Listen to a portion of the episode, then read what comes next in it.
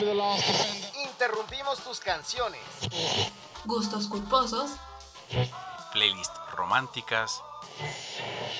Canciones y perreo. Interrumpimos los capítulos de tu serie favorita. Tus stories de amigos en la playa. Videos de bailecitos. Todo para reproducir desde el librero, el podcast de librerías Gandhi. No se te ocurra reproducir otro podcast. Sigue leyendo, sigue escuchando.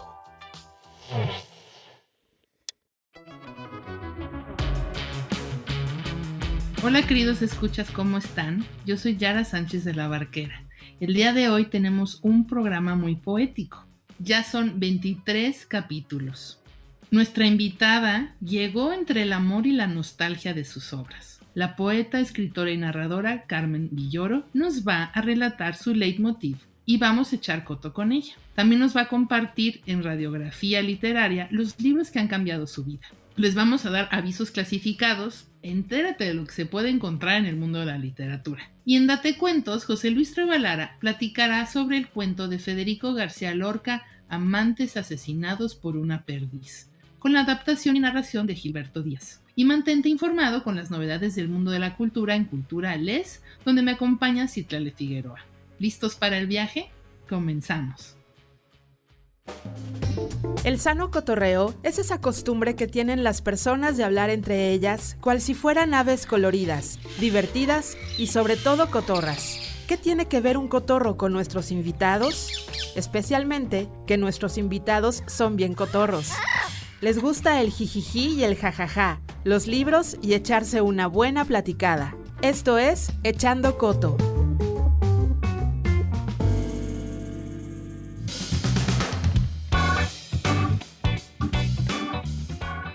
Villoro nació en la Ciudad de México el 24 de octubre de 1958. Vive en la tierra del mariachi y el tequila desde 1985. Carmen tenía 17 años cuando ingresó a su primer taller literario del poeta Juan Bañuelos. Desde ese momento fue en busca de sus maestros, hasta formar una lista que entre otros incluiría a Jaime Sabines, José Emilio Pacheco, Eduardo Lizalde, Vicente Quirarte, Antonio del Toro y Ricardo Yáñez.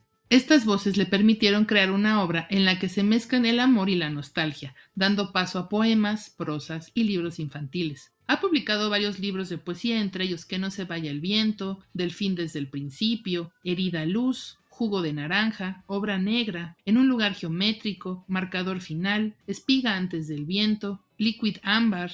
También realizó los libros para niños A Marina y el viejo pesadilla y otros cuentos y Papalote Papelito, entre otros más. Entre sus premios encontramos la mención honorífica en cuento infantil Filig en 1993 y en el mismo año el primer lugar en ensayos sobre literatura infantil y juvenil Filig. Obtuvo el reconocimiento Erato Poemas Amorosos en el primer Congreso Internacional de la Mujer Hispana y en 2016 obtuvo el Premio Jalisco en Letras por el Gobierno del Estado de Jalisco. En 2018, el Premio Internacional de Literatura y Humanidades Hugo Gutiérrez Vega en su octava edición por parte de la Universidad Autónoma de Querétaro.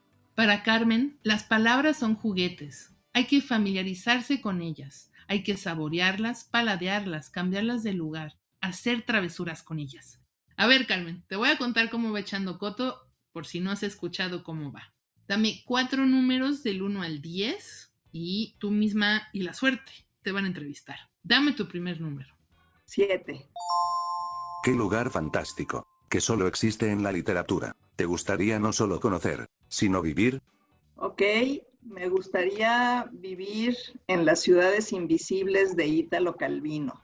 ¿Por qué? Por esos escenarios tan surrealistas, pero tan ricos en imágenes, ¿cómo puedes construir a partir de la palabra mundos? ¿No? ¿Cómo puedes con la imaginación llegar a formular mundos físicos? Es que esto es increíble, ¿no? En donde realmente te adentras, ¿no?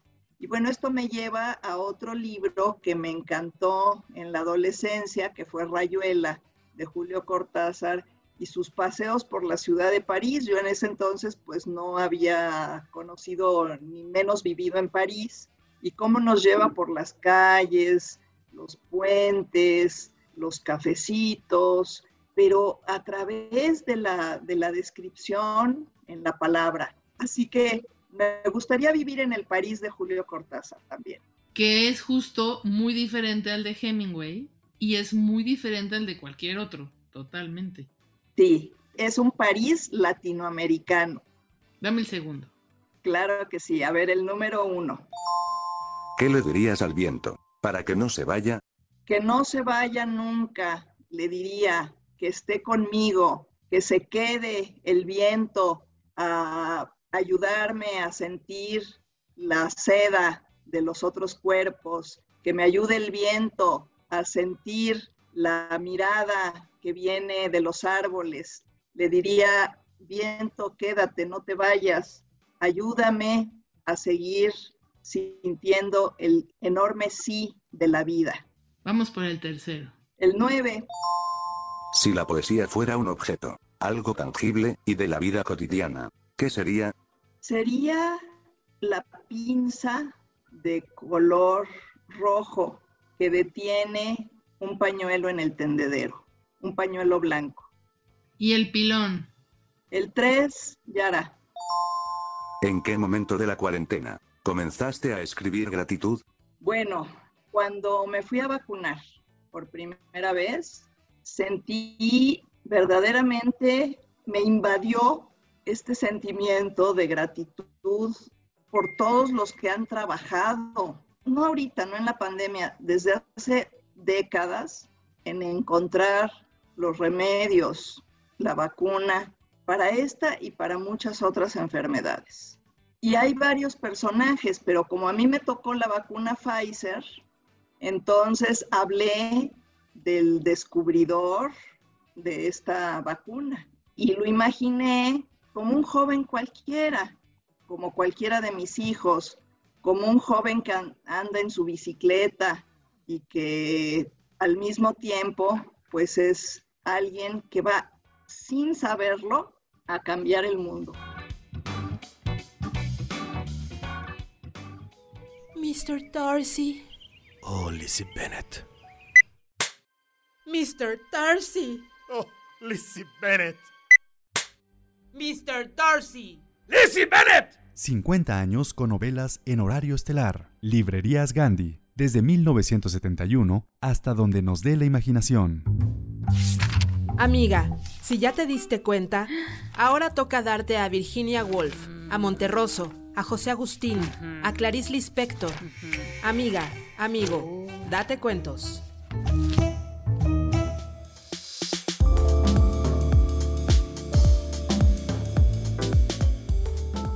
Aunque ustedes no lo crean, a Borges no le gustaba nada de nada a nuestro escritor. Mm, ni modo, así son las cosas. Don Jorge Luis, allá en la Argentina, andaba diciendo que García Lorca era un cuate que se disfrazaba de gitano y posaba de andaluz. No le gustaba. Sin embargo, he de confesar una verdad, una verdad grande. A muchos nos encanta. Y también nos gusta Borges. No importa que ellos no se llevaran bien, no importa nada de eso. Pero hay un cuento, bueno, no sé si sea un cuento, más bien una prosa poética que vale la pena detenernos en ella. Los amantes asesinados por una perdiz. Les cuento un poco de ella. Poquito antes de irse a Granada, Federico García Lorca decidió ya ponerle punto final a uno de sus libros más importantes y que a mí me encanta, Poeta en Nueva York.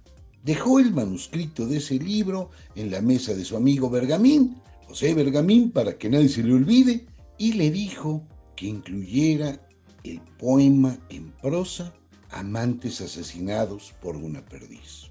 Curiosamente, este texto ya lo había publicado en la revista de poesía unos cinco años antes, si no me falla la memoria. Bueno, pues este texto resulta interesantísimo, por lo menos para mí.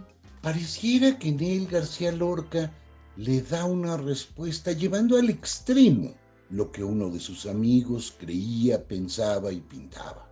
Es un texto profundamente cercano a Salvador Dalí, no solo en sus imágenes, sino en su concepción misma. Es una falsa escritura automática. es un falso mundo de sueños y de imposibles. Es un espacio que fue profundamente criticado y revisado y corregido hasta que adquirió la forma definitiva, que es la que se publicó después de 1936. Los amantes asesinados por una perdiz son indispensables. Una vida sin haberlos leído es una vida tan triste como haberse perdido a todos los surrealistas. Este texto, este poema en prosa, es evidentemente uno de los mejores ejemplos de la literatura surrealista española y por supuesto intergaláctica del mundo mundial. Bueno, pues entremos a ver qué pasa con los amantes asesinados por una perdiz. Yo, por lo pronto, me pongo a escuchar. Ya saben, les mando un abrazo. Y soy José Luis Trueba, su cuate de siempre, aquí en el pod de Gandhi. Los dos lo han querido. ¿Los dos? No es posible, señora. Usted tiene demasiado temperamento y a su edad ya se sabe por qué caen los alfileres del rocío. Calle usted, Luciano. Calle usted. Para resistir este nombre, necesito contener el dolor de mis recuerdos. ¿Y usted cree que aquella pequeña dentadura y esa mano de niño que se han dejado olvidada dentro de la ola me pueden consolar de esta tristeza? Los dos lo han querido, los dos. Me puse a mirar el mar y lo he comprendido todo. ¿Será posible que del pico de esa paloma cruelísima que tiene corazón de elefante salga la palidez lunar de aquel transatlántico que se aleja? Es que tuve que hacer varias veces uso de mi cuchara para defenderme de los lobos. Yo no tengo culpa ninguna, usted lo sabe. Dios mío, estoy llorando. Los dos lo han querido, los dos. Una manzana será siempre un amante, pero un amante no podrá ser jamás una manzana. Por eso se han muerto, por eso, con veinte ríos y un solo invierno desgarrado. Fue muy sencillo. Se amaban por encima de todos los museos. Mano derecha con mano izquierda, mano izquierda con mano derecha, pie derecho con pie derecho, pie izquierdo con nube, cabello con planta de pie, planta de pie con mejilla izquierda, oh mejilla izquierda, oh noreste de barquitos y hormigas de mercurio. Dame el pañuelo, Genoveva, voy a llorar. Voy a llorar hasta que de mis ojos salga una muchedumbre de siempre vivas. Se acostaban. No había otro espectáculo más tierno. ¿Me ha oído usted? Se acostaban. Muslo izquierdo con antebrazo izquierdo, ojos cerrados con uñas abiertas, cintura con nuca y con playa, y las cuatro orejitas eran cuatro ángeles en la choza de la nieve. Se querían, se amaban, a pesar de la ley de gravedad. La diferencia que existe entre una espina de rosa y un start es sencillísima. Cuando descubrieron esto, se fueron al campo. Se amaban. Dios mío, se amaban ante los ojos de los químicos. Espalda con tierra, tierra con anís, luna con hombro dormido y las cinturas se entrecruzaban una y otra con un rumor de vidrios. Yo vi temblar sus mejillas cuando los profesores de la universidad le traían miel y vinagre en una esponja diminuta. Muchas veces tenían que apartar a los perros que gemían por las hiedras blanquísimas del lecho, pero ellos se amaban. Eran un hombre y una mujer, o sea, un hombre y un pedacito de tierra, un elefante y un niño, un niño y un junco. Eran dos mancebos desmayados y una pierna de níquel. Eran los barqueros, sí, eran los barqueros del Guadiana que cercaban con sus remos todas las rosas del mundo. El viejo marino escupió el tabaco de su boca y dio grandes voces para espantar a las gaviotas. Pero ya era demasiado tarde. Ocurrió, tenía que ocurrir.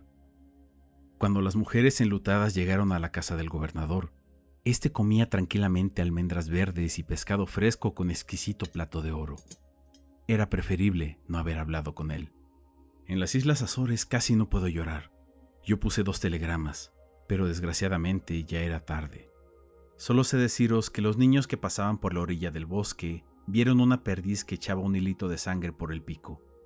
Esta es la causa, querido capitán, de mi extraña melancolía. W, W, W. Punto. Gandhi. Punto. Con punto. M, X. Encuentra todas las aventuras y libros que quieras en gandhi.com.mx. Pide ya y recuerda que el envío es gratis siempre. Radiografía literaria. Diseccionando las obras que yacen en la médula de los autores.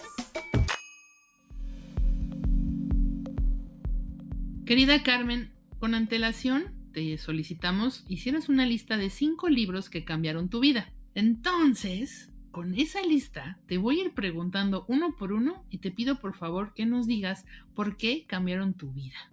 Vamos por el primero. Es Historias de Cronopios y de Famas de Julio Cortázar.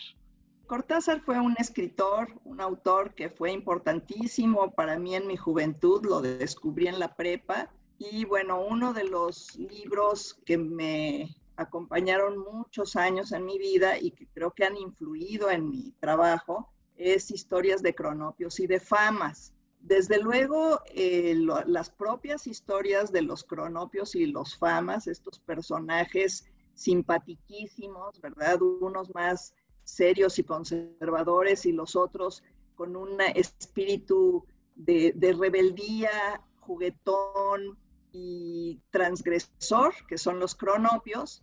Bueno, me gustaron mucho esas historias y hay una parte del libro que está compuesta por un, instructivo. Recuerdo, por ejemplo, el instrucciones para dar cuerda a un reloj, instrucciones para subir una escalera, ¿verdad? Entonces, ¿cómo aborda Cortázar precisamente acciones tan sencillas y todo el significado que traen atrás, ¿verdad?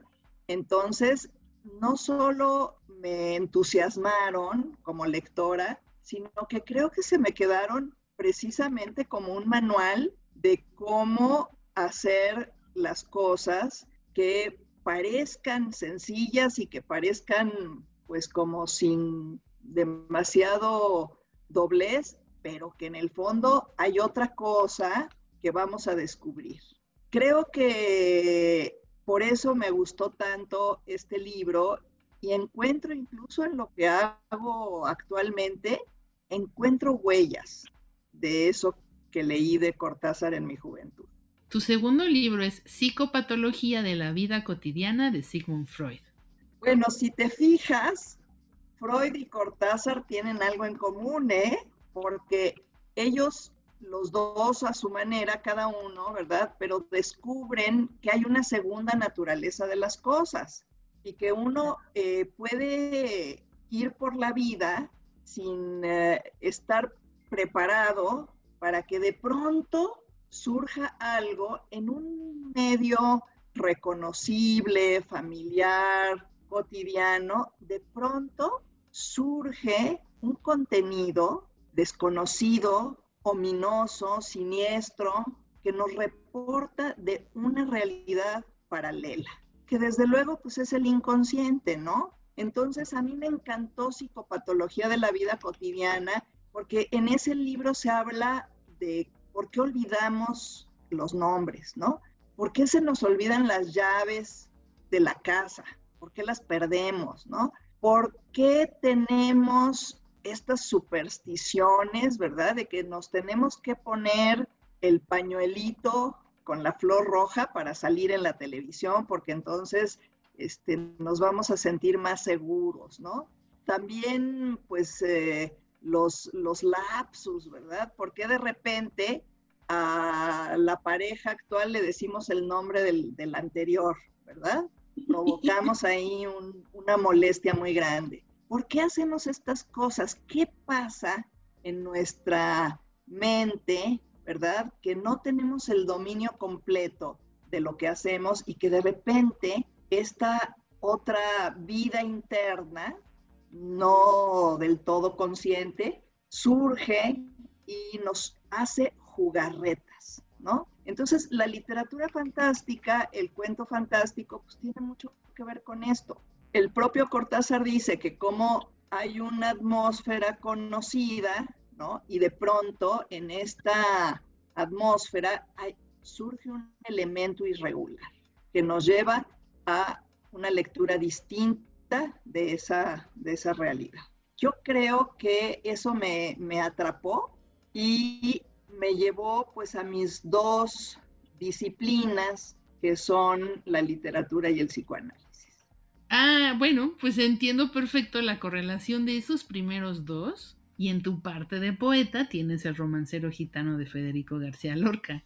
Recuerdo particularmente el romancero gitano porque ahí es donde a mí me arrobó el ritmo, con esa fuerza que tiene García Lorca, además de muchos otros atributos que tiene su, literatura, pero y la presencia de los elementos de la naturaleza advirtiendo cosas, como anunciando el peligro, anunciando la muerte, anunciando el asesinato, anunciando el amor, la luna, cómo participa el medio también como otros personajes que advierten y que dialogan con la voz poética. Es un, es un libro estupendo, cargado de pasión, eh, de imágenes muy poderosas. Por eso lo recordé particularmente, pero en realidad pues me gusta mucho la obra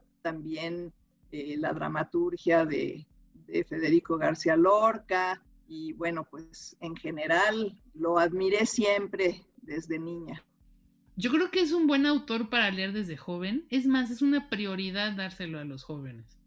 Claro, precisamente por este ritmo que tiene y estas imágenes coloridas, aunque a veces incomprensibles, ¿verdad? De verde, que te quiero verde, pero son invitaciones a jugar con el lenguaje. Creo que eso también, fíjate, creo que de García Lorca me gusta mucho esa invitación que nos hace a jugar con las palabras de manera muy libre. Fue un alma libre. Ya llegamos al cuarto y tu cuarto título es El arco y la lira de Octavio Paz. Ah, bueno, ya nos pusimos serias, ya nos pusimos serias y solemnes, pero en algún momento de la vida hay que ponerse así y entender qué demonios es la poesía. A mí me gusta mucho este libro de Octavio Paz, me dio mucha luz, me hizo entender esta visión que él tiene de la poesía como algo más amplio, no solamente la estructura del poema como género literario, ¿sí? El poema estructurado en verso, etcétera, con sus características, sino la poesía como este mm, situarse en el mundo y poder expresar la maravilla de estar en él. Y esto está, esta poesía amplia está en el arte en general, ¿no? Está en la pintura, está en la escultura, está desde luego en, toda la literatura, no solamente en el género poético, y está también en actos, está en la sonrisa de un niño, está en un amanecer, que nos revela esta parte que llamamos sagrada del, del mundo, es decir, esto que nos doblega ante la existencia del mundo y de nosotros mismos, ¿no? Este de pronto sentir la existencia. Esta manera de entender la poesía de Octavio Paz le dio mucho sentido a mi trabajo y me ha acompañado porque me parece que la poesía tiene una función, que es hacer que la vida sea habitable y que podamos compartir al otro a los lectores o a, las otras personas con las que convivimos esa experiencia emocional de estar en el mundo, de estar aquí. La poesía me parece un vehículo natural, un vehículo perfecto, un vehículo muy rico para, para poder transmitir esta experiencia. Pero la poesía puede estar inmersa en la prosa y puede estar también en otras artes. Que además es lo más bello, que su misma libertad puede mutar y al mismo tiempo tener su esencia, para ir dando destellos en diferentes disciplinas. Claro, y eso eh, lo, lo transmite muy bien Octavio Paz en este libro, pues que en realidad es un libro de ensayo poético y además nos enseña Octavio Paz en esta manera que tiene él de escribir que lo poético también habla de ideas. Es decir, es un ensayo, pero si tú escuchas y lees y te dejas llevar por la prosa de ese libro, pues te das cuenta que es una prosa poética porque está llena de, de, imágenes, de metáforas, tiene un ritmo. Entonces también el ensayo puede ser ensayo poético. Y así es este ensayo de Octavio Paz. Y vamos con el último que es Fin y Principio de Vislava Szymborska. Fíjate que yo la descubrí hace poco cuando le dieron el premio Nobel. ¿sí? Yo nunca la había leído, ni sabía quién era, ¿no? Y entonces le, le dan el premio Nobel a esta polaca y yo este, la descubro y es maravilloso el descubrimiento, porque me encuentro con una mujer sabia, con una mujer sencilla, con una mujer que habla en un lenguaje comprensible, pero de los temas más profundos lo hace con una ironía y con una agudeza maravillosas, ¿no? Entonces, pues se convierte en una favorita para mí y yo en su fan. Nos dice que la poesía pues puede tener muchas definiciones y puede eh, entenderse de un modo o de otro, pero lo importante de la poesía es que te rescata, ¿sí? Es algo de lo que te puedes agarrar, ¿para qué? Para no desplomarte. ¿Por qué desplomarte? Porque de pronto la vida, la vida pierde su sentido, ¿sí? Y entonces viene la poesía y te ayuda a rescatar. Eso creo que es lo que nos, lo que nos quiere decir Vislava Simborska y pues yo me, quedo con esto. Fíjate, en tiempos como este, ¿no, Yara? En que hay pues tantos eh, decesos, tantas pérdidas, tantos amigos que enferman, que mueren, la pandemia, uno encerrado, o sea, estos tiempos tan difíciles, ¿verdad? Definitivamente la, la literatura, el arte en general y en particular la poesía, pues es una fuente de consuelo, y de rescate, sin duda.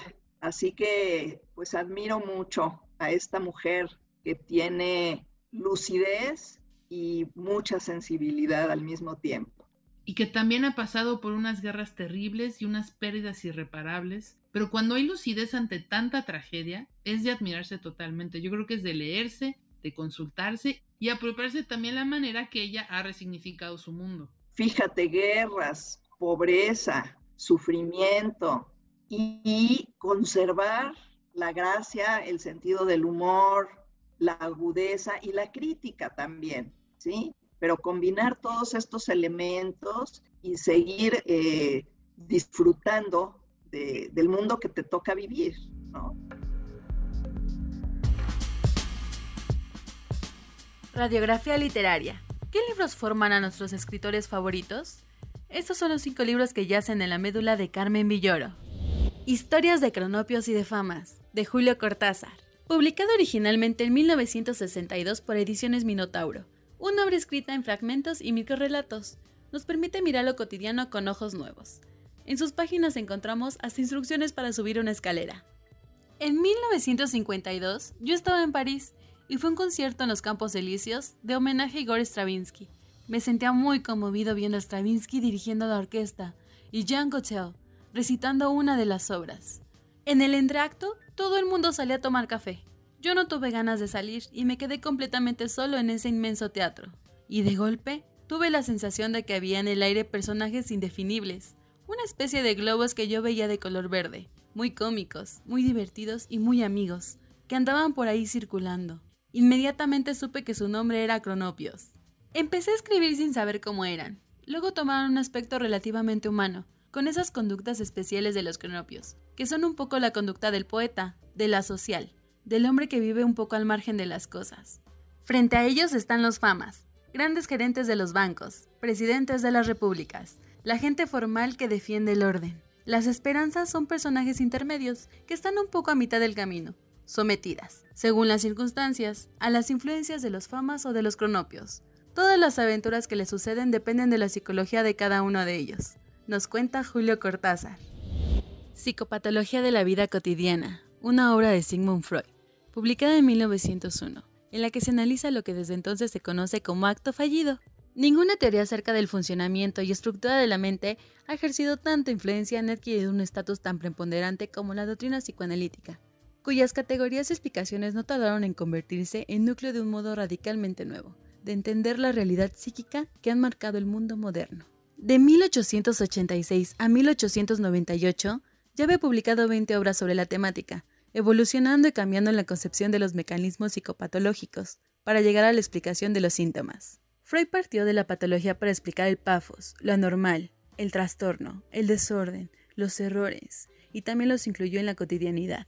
Freud menciona por primera vez una operación fallida en la carta que dirigió a Fleiss el 26 de agosto de 1898. Dice, al fin he comprendido un hecho nimio que sospeché durante mucho tiempo, refiriéndose a que aún en ocasiones a uno se le escapa un nombre y su lugar es ocupado por un sustituto completamente erróneo. Un mes más tarde, el 22 de septiembre, da otro ejemplo, esta vez con el conocido de Signorelli. Al año siguiente apareció en ese mensuario su trabajo sobre los recuerdos encubridores, tema que reexaminó con argumentaciones algo diferentes en el capítulo cuarto.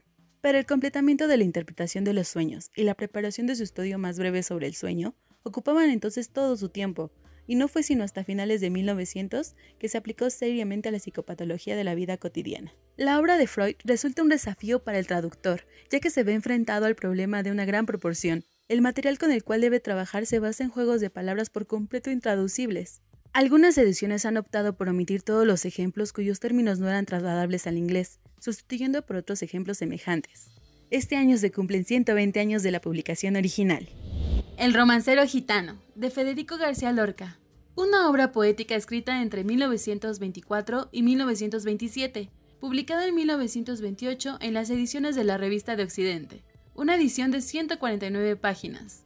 La cubierta, hecha por el propio autor, compuesta por 18 romances a la noche, a la muerte, al cielo, a la luna, al amor, unidos por la cultura gitana. Destaca el uso de la metáfora asombrosa y la personificación de los elementos inanimados. Punto culminante de la primera etapa estética de Lorca. El propio poeta lo definió como el poema de Andalucía y lo llamó gitano, porque en sus propias palabras, el gitano es lo más elevado, lo más profundo, más aristocrático de mi país, lo más representativo de su modo y el que guarda el ascua, la sangre y el alfabeto de la verdad andaluza y universal. Para Lorca, los gitanos representan el instinto y la libertad. El arco y la lira, de Octavio Paz, libro publicado originalmente en 1956 mismo año en el que obtuve el premio Javier Villaurrutia de Escritores para Escritores.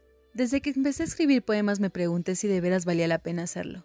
¿No sería mejor transformar la vida en poesía que hacer poesía con la vida? Y la poesía, ¿no puede tener como objeto propio más que la creación de poemas, la de instantes poéticos? ¿Será posible una comunión universal en la poesía? comentó Octavio Paz. En la primera parte de este libro, el autor examina la naturaleza del poema y hace un análisis de sus componentes, lenguaje, ritmo e imagen. Dice, la palabra poética es ritmo, color, significado y asimismo es otra cosa, imagen. En la segunda parte de su libro, Paz examina las diferencias y semejanzas entre la experiencia poética y la religiosa. Dedica un capítulo al espinoso problema de la inspiración y concluye afirmando que la experiencia poética es irreductible a cualquier otra. Tras estudiar el decir poético y su significación, el autor se plantea un nuevo problema. ¿Cómo se comunica este decir poético? Paz afirma que el poema es de naturaleza histórica, pero esta manera de ser histórica es paradójica.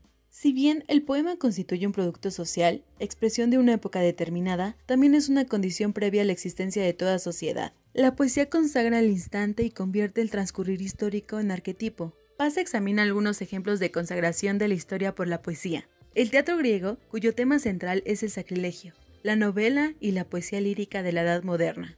Luego de analizar la aventura de la poesía moderna y las causas de su fracaso histórico, Octavio Paz ofrece su idea sobre la función de la poesía en nuestra época. Fin y principio, de Vislava Szymborska. Después de cada guerra, alguien tiene que limpiar. No se van a ordenar solas las cosas, digo yo. Así comienza el poema publicado en 1993, un texto incluido en su último poemario, bajo el mismo nombre. Contiene la obra escrita por la autora polaca, que reflexiona la situación de Polonia a partir de 1990, cuando tras 50 años de socialismo se visualiza el esperado fin.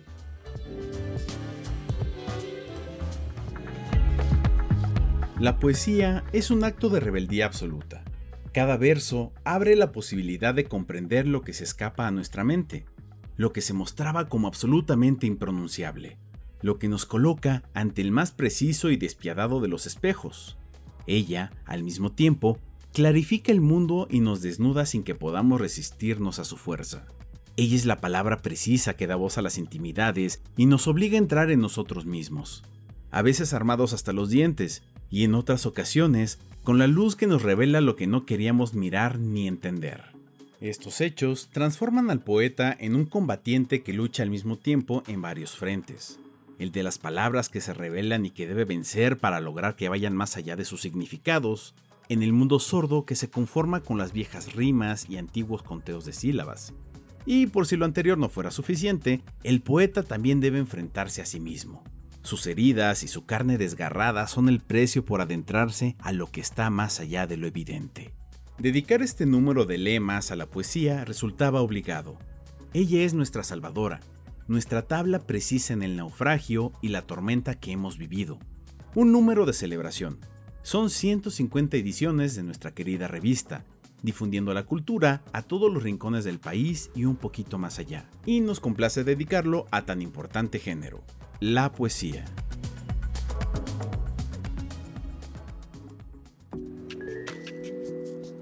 Estos son los avisos clasificados de librerías Gandhi. Busca y encuentra lo que necesitas. Gandhi, siempre al servicio de la comunidad literaria.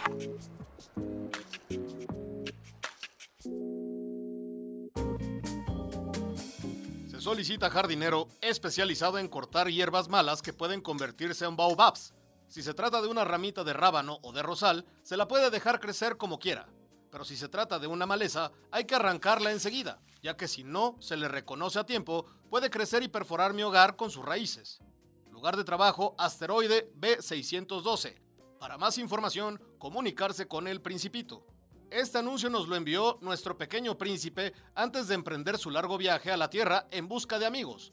Si usted está interesada o interesado en esta oferta laboral, no dude en llamar. Pero si desea conocer más acerca de los peligros que representan los baobabs, le recomendamos leer el capítulo 5 de esta gran obra escrita por Antoine de Saint-Exupéry.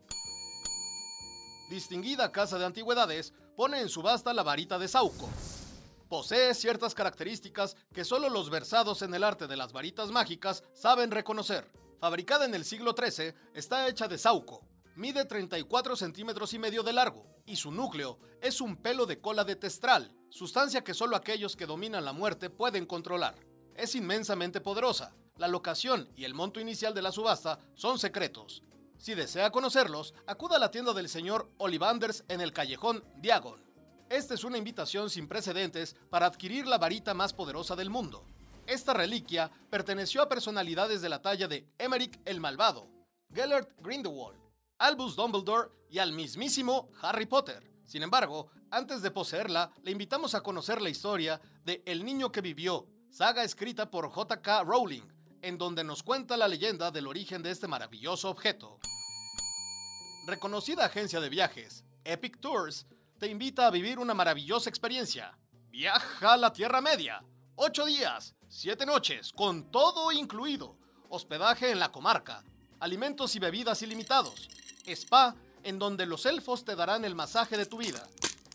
Además, te damos como souvenir una réplica exacta del anillo único. Amplía el tour por una módica cantidad extra. Te llevamos también a Mordor para conocer el Monte del Destino y tomar fotos espectaculares de la Torre Oscura, fortaleza de Sauron. Esta es una oportunidad única para conocer las tierras que J.R.R. Tolkien imaginó en sus novelas fantásticas y seguir los pasos de Frodo, Aragorn, Legolas y toda la comunidad del anillo. No lo pienses más y entra a epictours.com. Vendo chambritas, bufandas, suéteres, gorros y guantes tejidos por mí. Hago cualquier tipo de tejido en diferentes técnicas, como agujas, telar y ganchillo. 20 años de experiencia me respaldan. Entrego en punto medio. Atentamente, Penélope, reina de Ítaca. Adquiere estas prendas hechas no solo de hilos finos, sino de la esperanza de una esposa por el regreso del ser amado, tal como nos cuenta Homero en la Odisea. Penélope espera el regreso de su esposo, quien peleó en la guerra de Troya, mientras teje una manta infinita que la protege de los pretendientes que dan por muerto a Odiseo y quieren casarse con ella. Se buscan adultos buena onda, bohemios, amantes del jazz y la poesía, de mente abierta que quieran experimentar con sustancias, beber alcohol, tener orgías y conocer los increíbles paisajes de Nueva York, Chicago, Denver, San Francisco, Los Ángeles, hasta llegar a la Ciudad de México, en un viaje por carretera. Si estás interesado, ponte en contacto con Dean Moriarty o Sal Paradise. Este anuncio puede ser la señal que estabas esperando para vivir un viaje que te cambiará la vida, justo como a Jack Kerouac, autor de En el Camino. Querida audiencia, si ustedes están interesados en alguno de estos servicios, no dude en contactar al autor o personaje. Muchas gracias por su atención. Gandhi, al servicio de la comunidad.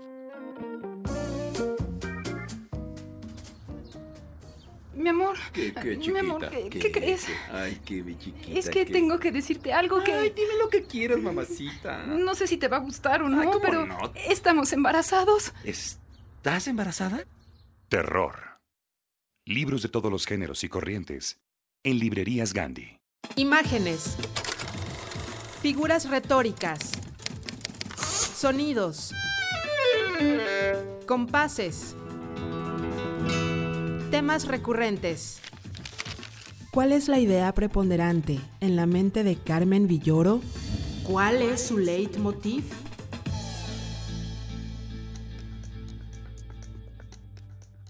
Querida Carmen, nos gustaría saber cuál es tu leitmotiv.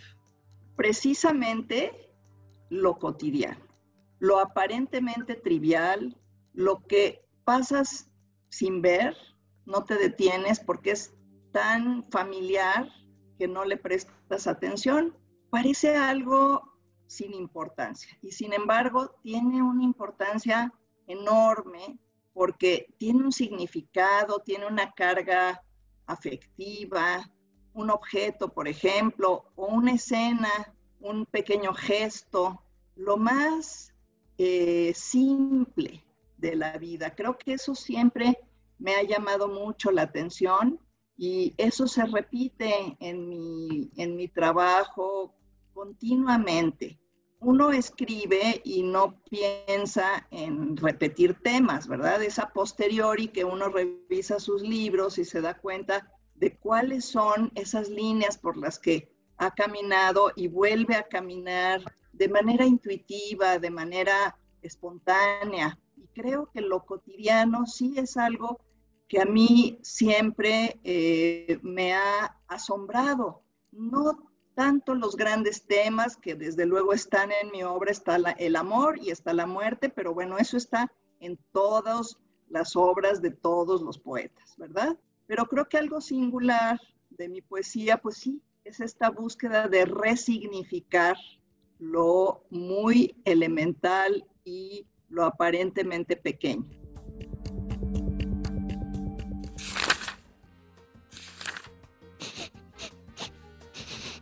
Ugh, ya huele a libro viejo.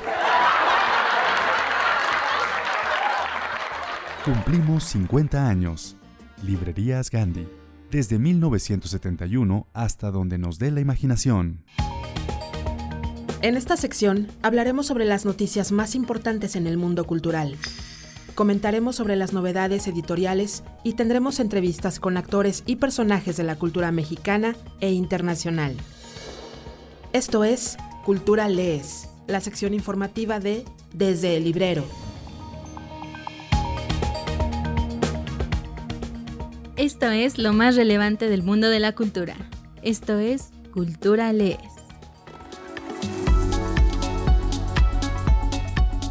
Claroscuro, una película basada en la novela Passing. En una adaptación de la aclamada novela de Nella Larsen, Claroscuro, cuenta la historia de dos mujeres de color, Irene Redfield, interpretada por Tessa Thompson, y Claire Kendry, interpretada por Ruth Nega. La historia se desarrolla en Nueva York en 1929. Un encuentro casual reúne a estas amigas de la infancia una tarde de verano en la que Irene, con reticencia, le abre las puertas de su hogar a Claire, quien se gana la confianza del esposo de Irene, interpretado por Andre Holland. A medida que sus vidas comienzan a entrelazarse, la vida hasta ahora estable de Irene se transforma por completo a causa de Claire, y la película se convierte en un fascinante análisis sobre la obsesión, la represión y las mentiras que las personas se dicen a sí mismas y a los demás para proteger la realidad que se han construido con tanto esmero. Tras un elogiado estreno en el Festival de Sundance del 2021, Claroscuro marca el debut como directora de Rebecca Hall, quien también estuvo a cargo de la adaptación del guion. Ya puedes verla a través de Netflix.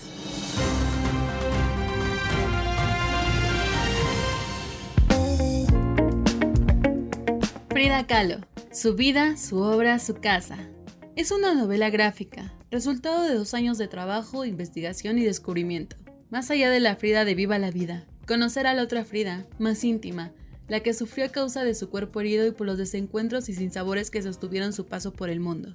Francisco de la Mora nos ofrece un agradable formato para que las nuevas generaciones puedan asomarse a la vida interesante, fructífera y significativa de un personaje universal, con ilustraciones y diálogos donde Frida nos hablará de frente. Conoceremos datos cronológicos que reflejan la primera mitad del siglo XX en México y encontraremos fragmentos de cartas y pasajes que pocos conocían. Una obra que te hará sentir más cerca de Frida. Mis pinturas resaltan las cualidades femeninas de resistencia, veracidad, realidad, crueldad y sufrimiento. Poesía agonizante en un lienzo lo llamó Diego.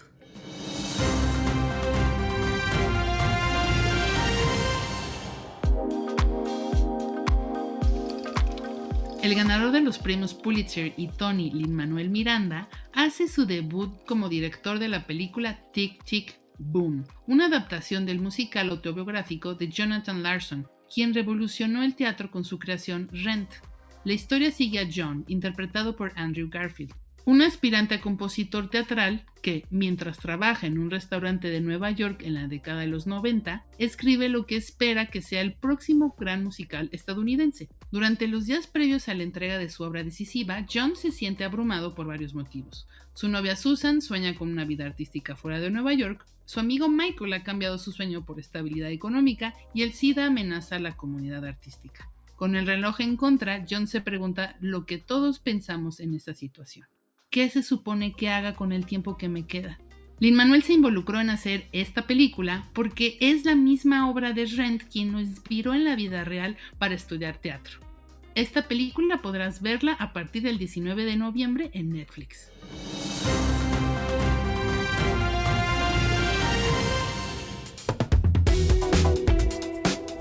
Mugre Rosa, Premio Sor Juana Inés de la Cruz. Por una prosa precisa y elegante, capaz de mirar con valentía al vacío, pero también trata con ternura los temas centrales de la definición del humano como la enfermedad, la incertidumbre, la empatía y el dolor. El jurado integrado por Ave Barrera, André Jeftanovich y Eduardo Antonio Parra otorgó el premio Sor Juana Inés de la Cruz 2021 a la escritora uruguaya Fernanda Trías por su novela Mugre Rosa, publicada este año por Literatura Random House. El premio se anunció el pasado lunes 1 de noviembre, y dos días después, la novela recibió el premio Bartolomé Hidalgo 2021, en la categoría de narrativa.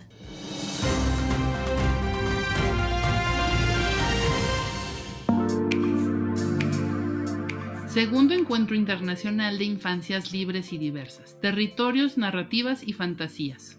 La segunda edición se realiza este año en un formato virtual bajo el concepto del derecho a imaginar. Este espacio busca visibilizar los derechos de las niñas, niños, niñas y adolescentes por su libertad de identidad sexogenérica y el derecho a una vida digna. Desde la cultura escrita y la apropiación del lenguaje, es necesario abordar problemáticas que aquejan a nuestra sociedad para visibilizarlas y así plantear nuevas perspectivas de cambio desde las infancias y las adolescencias que transiten de una manera pacífica pero sostenida de la reflexión a la acción ciudadana. El evento es organizado por la Coordinación de Difusión Cultural a través de la Cátedra Extraordinaria de Lectura José Emilio Pacheco, de la Dirección de Literatura y Fomento a la Lectura, en colaboración con la Cátedra Nelson Mandela de Derechos Humanos en las Artes la Cátedra Rosario Castellanos de Arte y Género, la Unidad de Género e Inclusión, el Museo Universitario de Arte Contemporáneo MOAC, la Dirección de Teatro, la Coordinación Universitaria para la Igualdad de Género UNAM y el colectivo Niñeces Presentes. El programa central se desarrolla en dos jornadas, el 24 y 25 de noviembre, a partir de cuatro ejes temáticos, cuerpo, migración, derechos e imaginación. Además de las dos jornadas principales, se desarrollará un programa de actividades en línea durante todo noviembre, charlas, talleres, slams poéticos, espacios familiares de diálogo y teatro en línea. Puedes consultar toda esta información en unam.mx.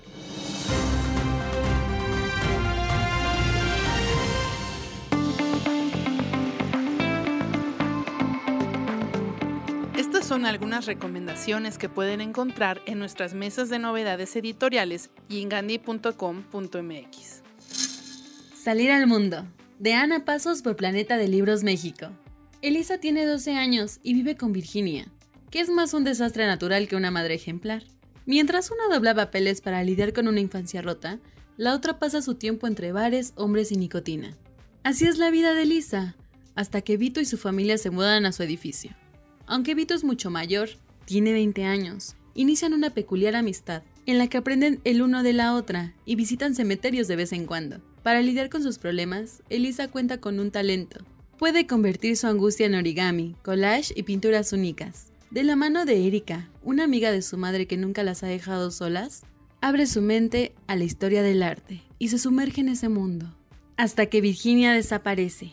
Elisa se empeña en buscar a su madre sin levantar sospechas, pues si su padre se entera, la llevará a vivir con él y la alejará de Vito. Salir al mundo es una novela sobre la tragedia de crecer demasiado rápido, así como la experiencia del primer amor y la capacidad de transformar el sufrimiento en una obra de arte. El papel que el arte puede tener cuando estamos pasando por una situación difícil, comenta la autora. GRM Brainfuck, de Sibyl Berg, en editorial Alianza de Novela. Occidente ha dejado atrás un momento álgido. Crece el paro juvenil, casi se ha culminado la privatización del Estado y la dictadura de la vigilancia se extiende por todas partes. Estemos en Inglaterra o en cualquier otro país del mundo, que también está dividido, la mayoría es cada vez más pobre. Cuatro jóvenes de entornos normales se han hartado de la realidad de un Estado fallido, de la beneficencia, de la falta de oportunidades y del miedo a la policía, y una sociedad cada vez más despiadada buscan un lugar mejor para vivir que parece desvanecerse incluso antes de que se instalen en él. Esta novela es un viaje por lo absurdo de nuestros tiempos, al ritmo de grime, la música de una generación cabreada. Esto no es una distopía, es nuestra época. Pasen y vean el mundo de GRM. El expediente de Ana Agmatova, de Alberto Ruiz Sánchez por Alfaguara. Nos habló de esta obra en el capítulo 19 y ahora ya está publicada una novela collage, novela documental, un expediente de hechos y rumores escritos con una poesía retenida en pequeñas hojas de corteza de abedul, como se hacía en el Gulag, una novela sobre el poder de las palabras. Para Ana, encontrar su voz fue la única manera posible de estar en el mundo. Nunca imaginó los efectos de su poesía sutil y afilada en tantas personas distintas. Esta es la historia del torbellino de pasiones que desencadenó en cada una, donde la envidia del hombre más poderoso y vengativo de su época hasta la atormentada admiración de una mujer encargada de vigilarla y delatarla. Desde la ciudad de San Petersburgo, previa a la revolución, como en un teatro de asombros, nos volvemos testigos de su relación compleja con los creadores de su tiempo, y sobre todo con el poeta más reconocido de su generación, Nikolai Gumilov, su primer esposo, asesinado en 1921, en uno de los primeros procesos masivos de inocentes planeados por Lenin y que se volverían recurrentes en los años del terror estalinista. Una década antes, ella misma nos cuenta su intensa y breve historia de amor en París, con Amedeo Mogliani. Aunque en mi nombre hay agua purificadora, en mis manos y en mi boca todo quema. Ana Akhmatova. Historia de Shugi Bain, de Douglas Stewart por Editorial Sexto Piso. A principios de los 80, Glasgow agoniza.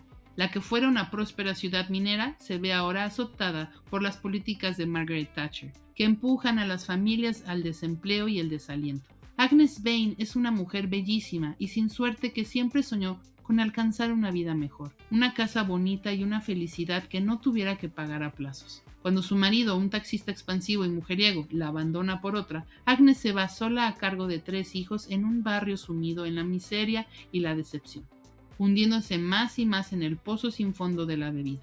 Sus hijos harán lo posible por salvarla, pero obligados ellos mismos a salir adelante, acabarán por rendirse uno a uno. Pero todos menos Shugi, el hijo menor, el único que se niega a ceder, el que con su amor incondicional mantiene a flote a Agnes. A Shugi, un niño sensible, un tanto amanerado, le mortifica que los hijos de los mineros se ríen de él y que los adultos lo tachen de distinto, pero testarudo como es, también está convencido de que si se esfuerza al máximo conseguirá ser tan normal como los demás chicos y logrará ayudar a su madre a escapar de este lugar sin esperanza. Ganadora del prestigioso premio Booker, Historia de Shugi Bain es una novela tierna y devastadora sobre la pobreza y los límites del amor. W, W, W. Punto. Gandhi. Punto. Com. Punto. M. X. Encuentra todo el romance y los libros que quieras en gandhi.com.mx. Pide ya y recuerda que el envío es gratis siempre. Queridos amigos, espero les haya gustado nuestro capítulo 23 y espero que les haya abierto el apetito para leer un poquito más. Nos escuchamos en el siguiente capítulo donde vamos a platicar con Antonio Ortuño. Gracias por escuchar. Te esperamos en el siguiente capítulo de Desde el Librero. Sigue leyendo, sigue escuchando.